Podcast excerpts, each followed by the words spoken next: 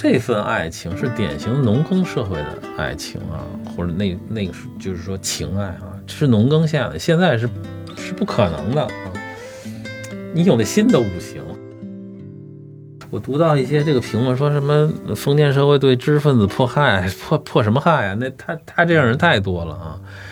饥饿是，说实话，中国人不饥饿是几十年的事儿，就是最近几十年里边，中国人才摆脱了饥饿啊。在所谓封建社会，饥饿是一个主题啊，所有人都面临饥饿。在我的戏里边啊，我觉得也是，我是下意识的。我觉得男人被女人引领着走，如果没有女性，社会不是这样的啊，或者早就没有根基了啊。我们继续聊啊，把这个女追男这件事拉出来，我们单聊一聊啊。这个它涉及到什么呢？就是中国女性啊。中国古代女性的地位问题，这一直是啊，我们现代人诟病这种所谓封建社会啊，传统社会最重要的地方，就是说啊，你看女性的那个悲惨地位啊，呃，怎么可能获得呃美好的爱情呢？啊，怎么能有好的婚姻？怎么能有美满的啊生活呢？啊，呃，中国女性的三从四德啊，三从是指妇女。未嫁从父啊，出嫁从夫啊，夫死从子。就是没出嫁的时候，你那听你爸爸的啊；嫁人之后啊，听这个自己丈夫的。如果丈夫死了以后啊，听从自己长子的啊。四德我们前面讲啊，妇德、妇言、妇容、妇功啊。你要有德行，你要会说话，你要有好的自己的仪容啊。还有你要会女红啊，你要有这样四样的美德啊。大家最诟病的就是这个三从啊，这个女性觉得这失去自我啊，没有独立人格啊，怎么能获得这些美好的情感啊，美好的情爱啊？嗯，从我个人角度来讲，想想谈谈我个人的看法。我自己呃写了很多剧本了啊。我个人其实朋友就说是有大男子主义的啊，并不是那种很严重大男子主义，但是我也是突然有一天，呃，回顾我所创作的剧本啊，在我所有剧本里边涉及情爱的剧本里面啊，女性都是呃男性的精神的引领者啊和指导者啊，就是在我所有剧本都是这样，我是一个。不太典型的大男子主义者，我发现，在我心目当中，说通俗一点啊，女性啊，在我潜意识里边，呃，一直就在认为女性是男人精神的指引者啊，或者说是灯塔。所以，我我总结完这些故事啊，这些女追男这么多故事，我突然好像领悟到了一点，就是在中国男人的精神层面啊，女性都是。引领者啊，男性都是被女人塑造的啊，这是中国人对男性、女性对阴阳的一种认识啊。在《红楼梦》里边啊，这个贾宝玉也说啊，女人啊是水啊，男人是泥啊。他觉得年轻的女性啊，非常的呃清丽啊、清爽啊、纯净，男人是浑浊的。那么。从另外一个意思呢，其实水就是塑造泥的啊，就是塑造男人的，也潜藏着这么一种意识在里边。而且这意识，我我在读这些故事，我发现一直在贯穿着啊，我们中国古代文学的作品里边啊，中国整个家庭啊，女人是负责教育子女的啊，所以说我们整个中华文明的很大一部分啊。是女人传承的啊，是女人一代一代把中国的这些传统的理念文化啊，在塑造下一代啊，然后成为我们文化传承的一个重要的使者啊，这是它存在非常重要的一个家庭的功能啊，或者说文化的功能啊，它在根儿上啊，也是在指引和引领整个民族的一个方向啊。在男女之间的这个精神层面啊，我认为也是如此啊，很典型的。刚才我们讲啊，李娃和荥阳公子啊，杜丽娘与柳梦梅啊，侯方域与李香君啊，还有钱谦益与柳如是啊，太多了啊，包括贾宝玉和林黛玉，你们。能想象啊，贾宝玉离开这些女性啊，是怎样一个 顽劣的啊少年啊，是怎么样一堆废柴啊？我认为是女性滋养啊，并且指引了这些男人啊。我不一一的去说了啊，真的是啊，你。李香君难道不是侯方域的引领者吗？啊，这个柳如是难道不是这个钱谦益的引领者吗？都是在精神上指引着他们啊。在我的戏里边啊，我觉得也是，我是下意识的。我觉得男人被女人引领着走，如果没有女性，社会不是这样的啊，或者早就没有根基了啊。所以这是我我我的一个认识吧。第二一点，我还想聊一件什么事儿呢？就是说，这些文学作品啊，或者是这些故事里边，都有很重要的一个，就是说，每一个故事都有反面啊，都有一个情爱的阻碍者啊。当然，你可以说这是文学的设计啊，你要有阻碍啊，有个反面，戏才好看，小说才好看啊，这故事才会精彩啊。你比如说《孔雀东南飞》啊。焦仲卿的妈啊，毫无原则的就把这个 刘兰芝给赶回去了啊。然后这个梁山伯与祝英台，祝英台的爸，反面的阻碍的啊。李娃传里边李娃的妈啊，就那个老母。无双传里边无双的爸爸啊。牡丹亭也是杜丽娘的爸爸杜宝。雷峰塔里边法海。红楼梦贾宝玉的爸爸贾政。浮生六记啊，这里边也神父的爸爸也把他媳妇儿给赶回家去了啊啊！西厢记这个崔母崔莺莺的妈，那你发现所有的故事都有一个反面啊，这些反面我们在日常看到这些评论哈，这些大家的认识里边，无一例外的都指向了封建社会对这些年轻男女追求爱情的阻碍啊，封建礼教对。青年男女追求自由爱情的摧残啊，大概都是这么理解。这反面都是封建礼教的禁锢、迫害啊、残害。我不太这么理解。我觉得所有的反面人物和这个阻碍啊，实际上我我认为是边界。它相对自由爱情来讲，中国的情爱是一定要有边界的啊。就是说，什么东西是不能触碰的，什么东西是不能突破的啊？人没有真正的啊自由的啊，为所欲为的人是没有的，在情爱方面更是如此啊。他一定要有边界。最典型的是《牡丹亭》啊，《牡丹亭》就是说，大家都把《牡丹亭》说是一种啊，杜丽娘和柳梦梅追求自由爱情啊。穿越生死，突破杜宝这种封建礼教桎梏的残害的啊，这肯定是残害，都把那个柳梦梅吊起来打，这还不是残害啊？作为一个呃封建余孽的残害出现。但是你发现啊，汤显祖在这个故事当中啊，一点没有突破传统礼教，一点都没突破。这里边描写了三次做爱，第一次做爱在梦里啊，第二次是柳梦梅啊在跟魂魄啊这个杜丽娘做爱，第三次才是真人做爱。真人做爱之前，汤显祖特别仓促的写了一笔他们两个人。临时找了一个媒婆，然后成了婚，然后在去杭州的路上，两个真人做爱，描写的非常匆忙。为什么？如果他要突破封建礼教，根本不用写这个，你就该怎么着怎么着，不就完了吗？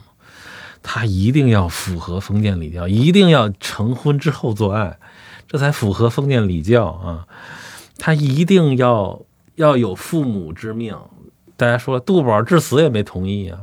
皇上同意了啊！皇上那是最大的父母，而且皇上让杜宝同意，杜宝敢不同意吗？父母之命，媒妁之言，他临时拉来道姑做媒人，也一定要有媒人，就是他所有的地方啊，还有这个所谓天造地设，然后还让那个地府里边这个判官去查了查这个婚姻簿两个人是有情缘的，是可以结成婚，是可以在一起。他所有的都符合我之前讲的所谓封建礼教的标准啊，一个都没突破啊，一个都没突破。这就是《牡丹亭》啊，就是说这么一段啊，至情论者啊，这个汤显祖描写的这么一个穿越生死，比现在的爱情还自由的一段情爱，他都不肯突破啊。这个所谓封建礼教，就是说我们的情爱一定是在。一个边界之内存在，它才合理合法，你才符合啊古代人的审美，你才可能美好，你才可能有好的生活和好的前景啊！这是中国人对情爱的理解，这就是所有边界啊。还有一个很典型的就是雷峰塔的这个法海，这是特别典型的代表了。整个社会啊，礼教的边界啊，就是你水漫金山不行，你杀那么多人不行，你去偷盗不行，等等吧。就是法海给你画了一个特别严格的边界，你所有的情爱要在边界里边完成啊。当然，这个边界我们这个整个社会也在一步步的拓展和突破啊，就是说也是在变化之中，但是。中国古代故事一定是有边界的啊！《浮生六记》那个那个芸娘也会跟沈夫去旅行，但是他们。呃，确实不能游遍这个 山川大河，就是在周围。那时候女子是缠小脚的，她不可能有太长远的旅行，但是是有的。当然，就是在汉唐以前的女子就更开放一些，因为那时候还没有缠脚。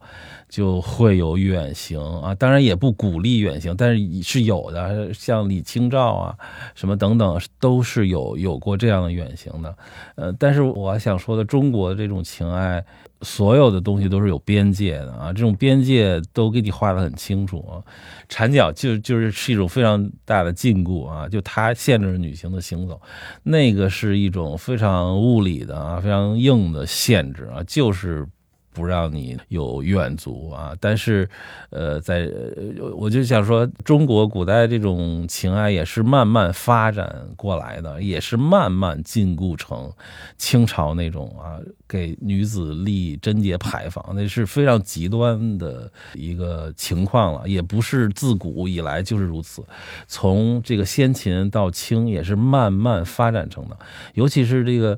程朱理学啊，确实对中国这个情爱的这个对女子的这种禁锢是非常影响非常大的。虽然朱熹在宋朝没有那么大的影响，但在明清它的影影响越来越加深啊！一到了清朝就已经是对女子的限制已经非常厉害了，到明朝就开始了。所以像。啊，《牡丹亭》也好啊，等等那些呃文艺作品，实际上就是在想冲破啊这种理学观念的一些禁锢啊，这种矛盾是一直存在的啊。朱熹讲那个“存天理，灭人欲”。你们这些人不能瞎讲话啊！包括我们现代人，就是有些道理是对的，存天理，灭人欲，其实在我看来是没有任何问题的。但是这种话你传到民间，它就变味儿了啊！存天理，灭人欲，把你基本的作为人的某些欲望全部抹杀。就特别不好了。后来朱熹就也在着吧这件事，就是说山珍海味是人欲也啊，这个家常便饭天理也啊，夫妻天理也啊，这个三妻四妾人欲也。就是说我说的就是基本的人的欲望啊，他不解释，往下一推广，就这个东西就变得越来。紧固了。中国一直在讲你的，呃，边界，还有所谓的中庸之道，不是平庸之道啊，是那个中间的那种平衡点在哪儿？我们一定要做到恰到好处，既限制又不过分啊。这种东西，呃，这是孔子两千多年就提到的，就是做什么事儿不是往过了做，而是要找到它的平衡点，不是越禁锢越好。从孔子那儿就没说没了没说这件事儿啊，就是后来因为欲望的不断释放，然后统治者不断的禁锢啊，就是这么一个社会的过程啊。我老说现代爱情为什么产生了这么多的问题啊？就是我们谈到的这个迷茫啊、焦虑啊，甚至很多的绝望感。我认为啊，我个人认为是自由没有边界啊带来的啊。你想想，你所有遇到的问题，其实是过分自由、没有边界的追求带来的啊。其实如果有边界啊，我们创造出的啊、追求的那种美好东西，也许更好一点啊。这个东西很难说服吧啊。呃，我觉得是要在生活里边去体会这些事儿啊。如果你明白了，会减少一些痛苦。如果没明白，你就造呗。用现代人讲，就是造。造是什么意思？就是没有边界的自由，不就叫造吗？当然，现在也有边界，但是却越来越宽泛了啊。那么，中国人认为最美的爱情啊是什么大致面貌啊？我们可以具体的讲两三个点位啊。呃，那个审美的点位在哪儿啊？当然，呃，才子佳人，我认为是一个点位啊。第二点，我们也谈过啊，洞房花烛夜啊，它集整个中国人对情爱审美最重要点位，就是洞房花烛夜。大家把我们的生命所有的宝贵的东西都留在那样一个夜晚，然后来开启我们整个的情爱生活，这是中国人式的审美啊。我看到。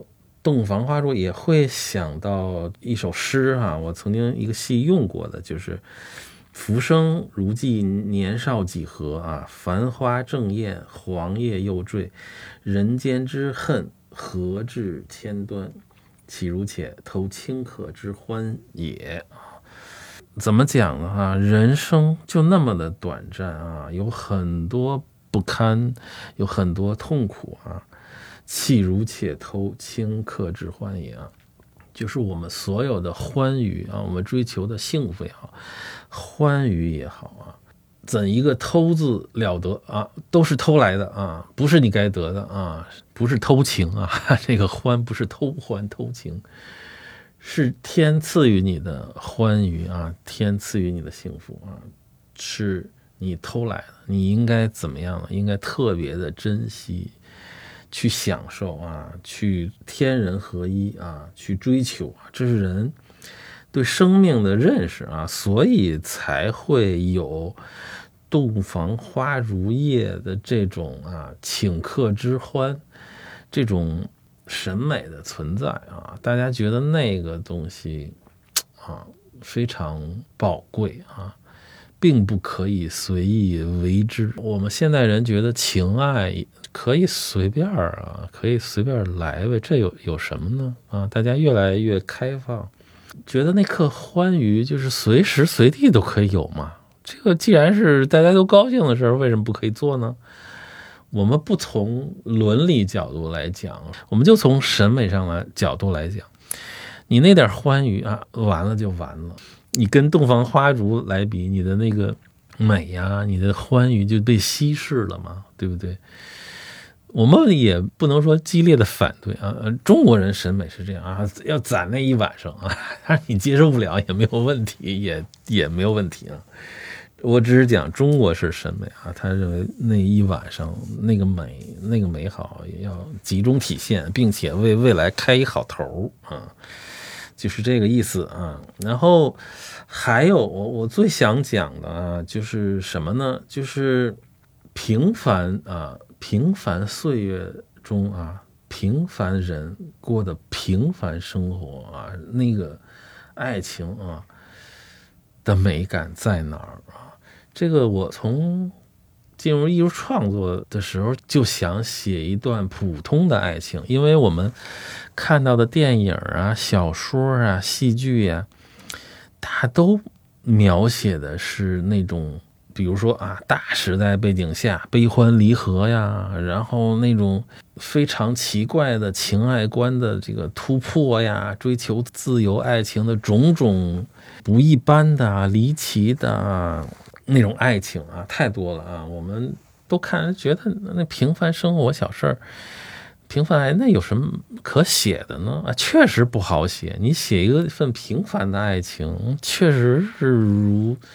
白开水一样没滋没味儿，觉得，但是我觉得那个才是我们大多数人啊，普通人的爱情都是这么过的，难道都不美好吗？那那这日子怎么过呀？那写一份平凡爱情的美好，一直写不出来啊！我我有这个追求，但终于看到了《浮生六记》，哎呀，我觉得，哎呀，人家都写过了啊，《浮生六记》啊，就是这个沈复，清代的一个啊。世子吧，跟这个夫人陈云最平凡的生活啊，最平凡的爱情的故事啊，就是又特别真实啊，几乎在这个历史上没有这么真实的文字记载一段普通的爱情生活的碎片化的啊，也不是碎片化的，最普通的日记般的一个记录啊。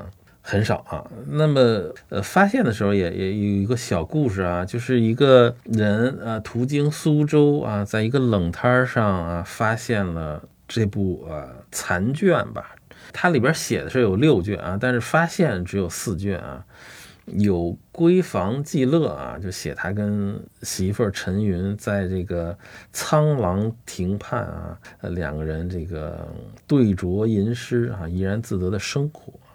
还有闲情寄趣，玩这个什么花鸟鱼虫之类的啊，贫困生活当中的小乐趣啊。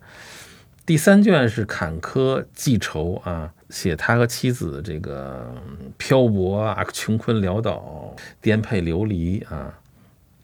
他的爱妻也病死他乡啊，等等啊。卷四是浪游记趣啊，写他怎么去做买卖。游历风景名胜啊，记录各地风光和人情世故。后两卷没有了啊，然后写的词句也不甚华丽啊，也很朴实啊。但是就是这么一部作品，却引得文人特别大的重视啊，在一再的再版啊，各种文人雅士纷纷赞美这样一部。在我看来啊，才情并不出众的这么一一部作品啊，我觉得它最好的就是它描写了那个时代最普通的读书人的爱情生活啊，那种情爱的点点滴滴。他们俩人啊，什么夜幕降下，两个人对酌赏月啊，你能体会到那种特别沉静、内心涌动着爱意的夫妻生活啊。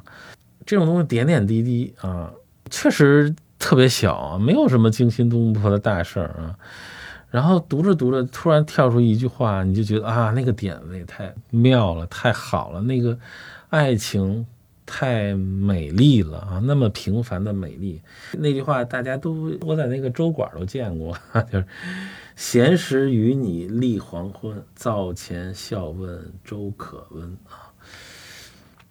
就特普通一句话啊，你词语也很朴实，也没有那么华丽，但是那个爱情啊，那个生活里边的那个美啊，就在这两句话体现特别的生动啊。闲时与你立黄昏啊，灶前笑问粥可温啊，都不用翻译啊，俩人闲时在黄昏里面赏着美景啊，一个精神呐，精神的层面啊。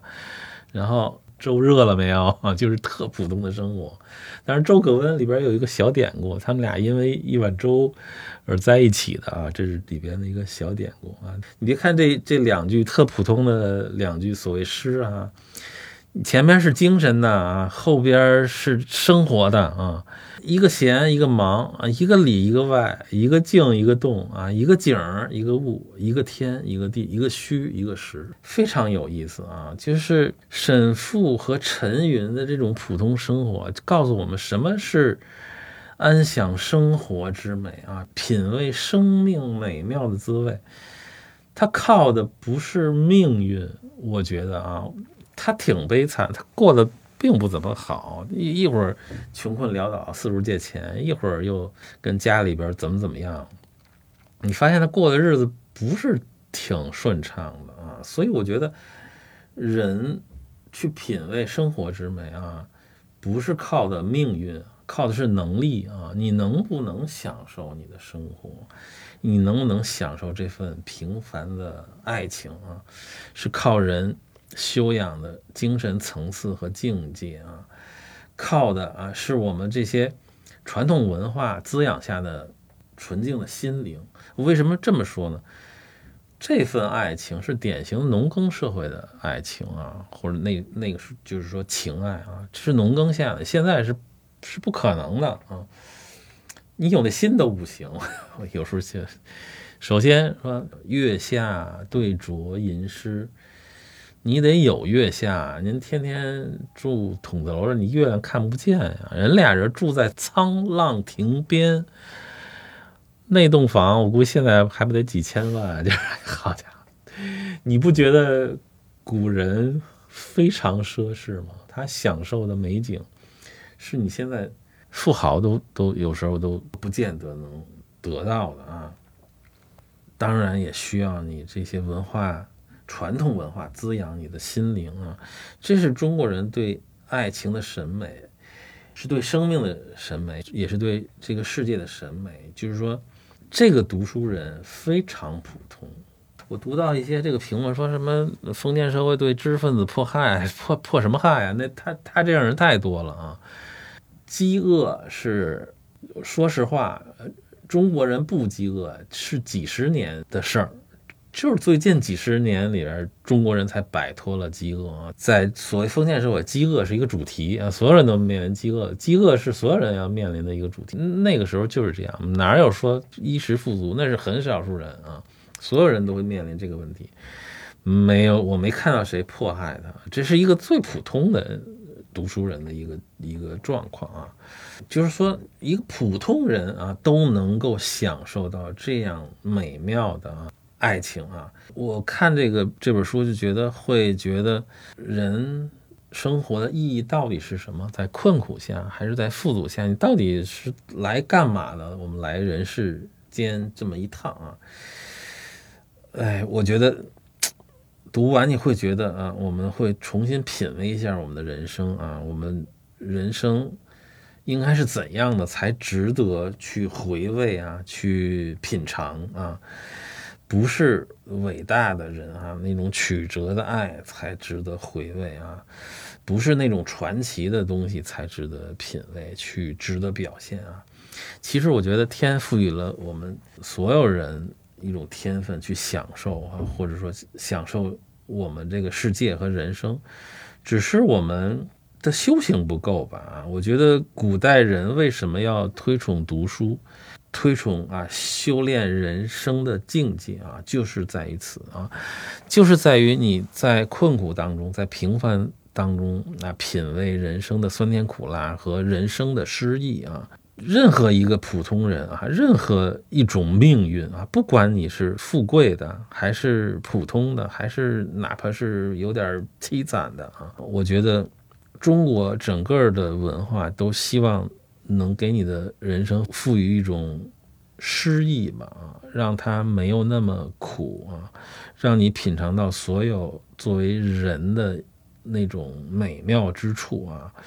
相比我们现在啊所鼓励的成功啊、竞争啊、推崇个性啊、传奇呀、多姿多彩呀、自由奔放的爱情啊、稀奇古怪的人生啊，比比皆是啊。那些背后的东西，我说了不算啊。我看到的都是一地稀碎、一地鸡毛啊，各种残破不堪啊。大家还要维持表面的光鲜亮丽。这个东西我不我说了不算啊，一堆人会反对我，让我们现自由爱情就是美好，就是我们通过多少年争取到的啊，嗯，冷暖自知吧啊，我个人觉得啊，大家有多少自由就有多少的迷茫啊，有多少的奔放就有多少的痛苦啊和焦虑，我觉得我们读这些故事啊，我希望它的意义在于呃，重新品味一下我们的人生，我们的爱情啊，到底应该是怎样？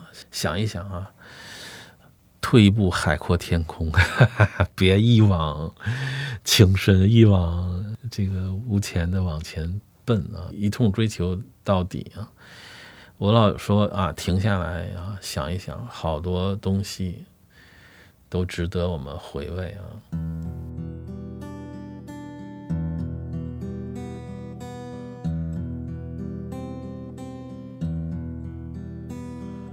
世事茫